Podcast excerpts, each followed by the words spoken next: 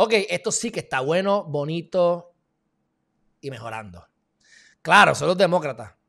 Y yo les dije hace unos meses atrás que yo no quiero, y lo he dicho muchas veces, que yo no creo en que estén dando tanto dinero porque siguen endeudando el país y realmente no se puede pagar la deuda. Yo les mostré aquí cómo la deuda de Estados Unidos por segundo va aumentando mucho más rápido que cualquier recaudo, así que es imposible que la paguen y quieren seguir dando dinero. Pero que una de las mejores opciones que habían era que podían eliminar las deudas de los préstamos estudiantiles.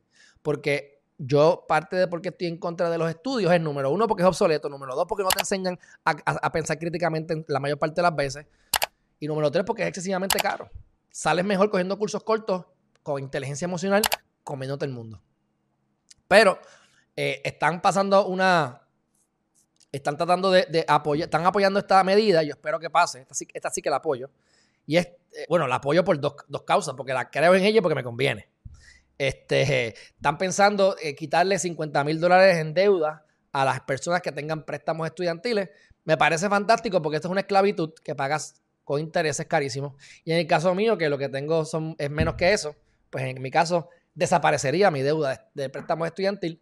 Pero olvidándome de mí, como quiera, estoy a favor de esto. Me parece tremenda eh, iniciativa. Veremos a ver si pasa el escrutinio general de todo el mundo pero me, parece una excelente, excelente noticia.